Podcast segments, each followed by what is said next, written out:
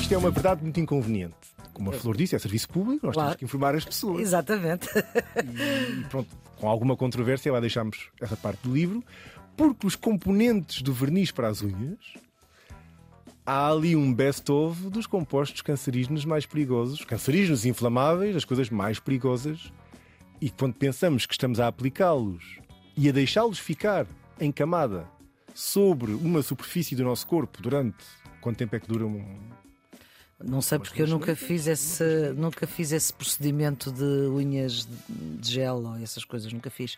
Portanto, não sei. Mas imagino que seja bastante tempo, que uma semana, 15 dias, não sei. Portanto, dormir o dia inteiro. Exatamente, já E a imagino. unha não é uma matéria morta, só Não. pontinha, não é? Só esta parte. Exatamente. A unha também tem uma certa função de troca com o meio ambiente, troca Claro. de gases, troca de ar, de nutrientes.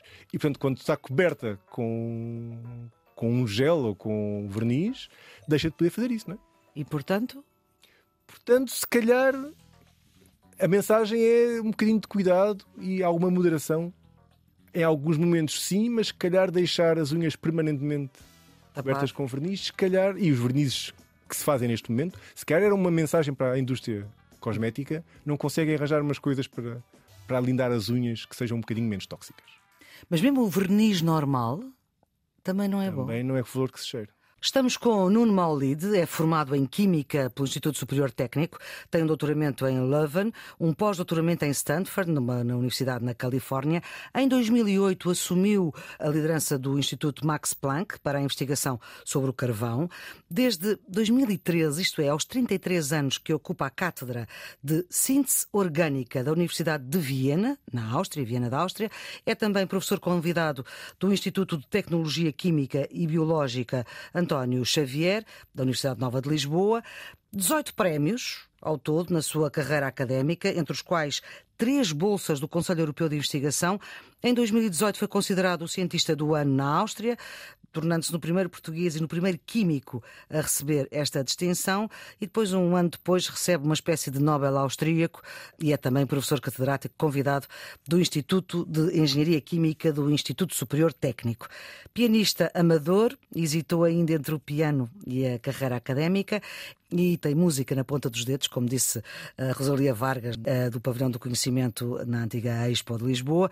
E, professor, primeiro, queria agradecer muito o facto de passar a pertencer a esta família do Serviço Público Bloco de Notas, que ajuda quem está nos últimos anos do secundário, mas também quem quer saber mais. E o nosso guião é o seu livro, que já vai e é um sucesso, Como se transforma o ar em pão e outras questões que só a química sabe resolver. E a história da água dos termossos, eu adoro termossos. O que é que tem a água do termoço tão boa? Do que é termoço é uma semente minúscula, não é? Quando se, quando se colhe é uma semente muito pequenina, e ao cozer, que ela vai inchando, inchando, inchando, inchando, e fica com aquele aspecto. Ah. que, nós, que nós tanto gostamos.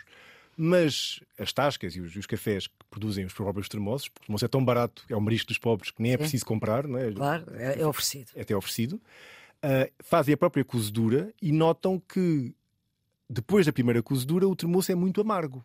Não Então o que fazem é lavam esse termoço por várias águas limpas e depois Com no sal. final dão-lhe um bocadinho de sal e é esse o sabor final do termoço que nós conhecemos.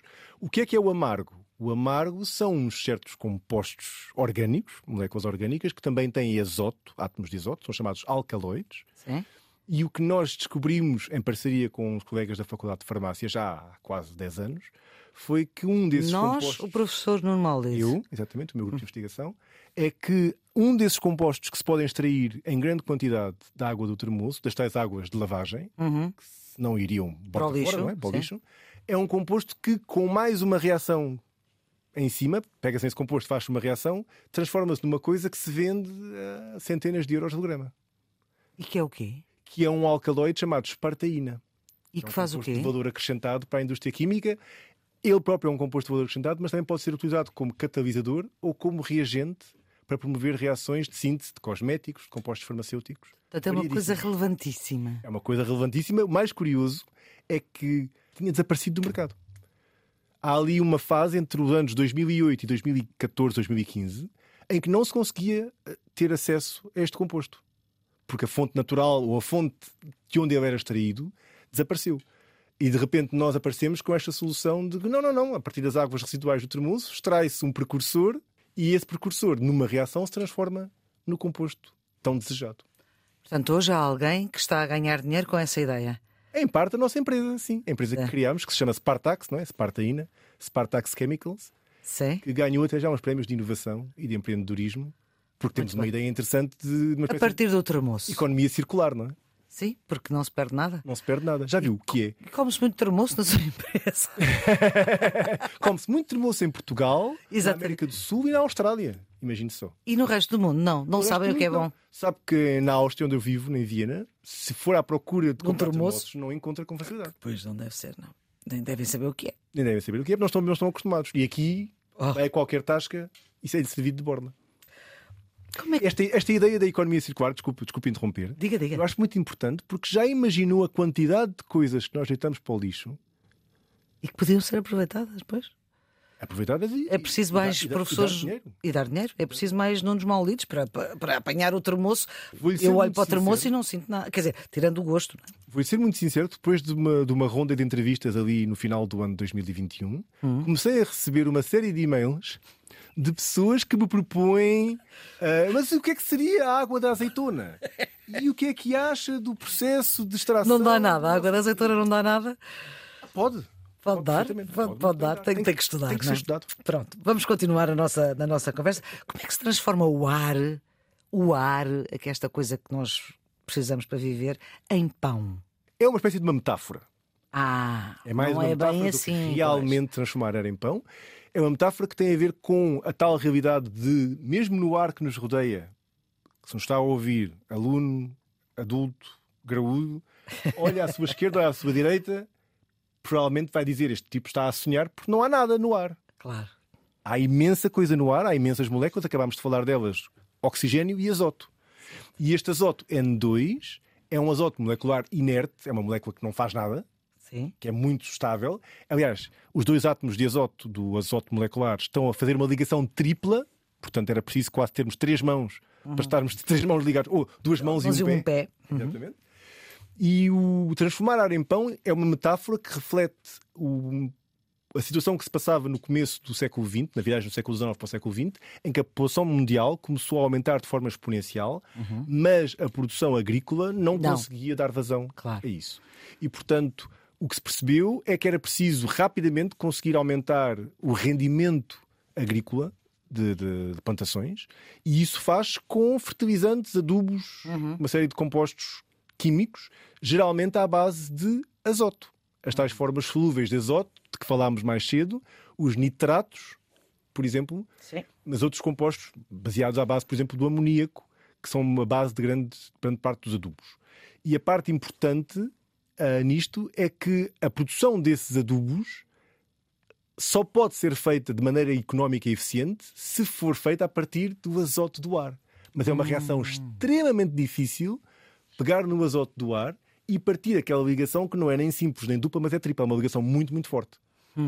E é isso que foi feito por um alemão, o Fritz Haber, no começo do século XX, que é o processo Haber-Bosch, que transforma o ar, o azoto molecular do ar, que é o reagente mais barato à face da Terra, porque está aqui à mão de semear, nem é preciso pagar por ele, não é? Sim. Transforma o ar, o N2 do ar, em NH3, que é amoníaco. E é uma reação dificílima, E que cheira mal. que cheira, não cheira assim tão mal, Não? é uma reação muito difícil que consome, para ter uma ideia da, da magnitude disto, é uma reação que consome perto de 3 a 5% de toda a energia consumida neste planeta. Bem. Só uma reação. É um processo feito à escala mundial. Muitos, muitas milhares de toneladas são feitas por ano. Centenas de milhares de toneladas de amonia que são produzidos por este processo. E é um processo que despende muita energia, mas é tão essencial que nós chegamos ao ponto em que gastamos, já imaginou, 5% de toda a energia consumida pelo planeta vai para uma reação Bola. e essa reação gera amoníaco e desse amoníaco saem todos os átomos de azoto dos fertilizantes que depois são incorporados na nossa comida, razão pela qual se estima que 50% dos átomos de azoto que fazem parte do seu corpo e do meu corpo vieram desta reação. Bem.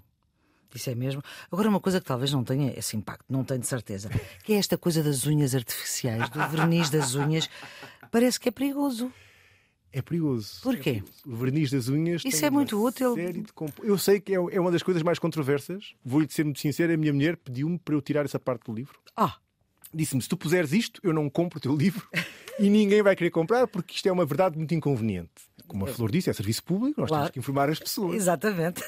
E, e pronto, com alguma controvérsia, lá deixámos essa parte do livro, porque os componentes do verniz para as unhas há ali um best-of dos compostos cancerígenos mais perigosos, cancerígenos inflamáveis, as coisas mais perigosas, e quando pensamos que estamos a aplicá-los e a deixá-los ficar em camada sobre uma superfície do nosso corpo durante quanto tempo é que dura um, Não sei porque eu nunca fiz esse, nunca fiz esse procedimento de unhas de gel ou essas coisas, nunca fiz.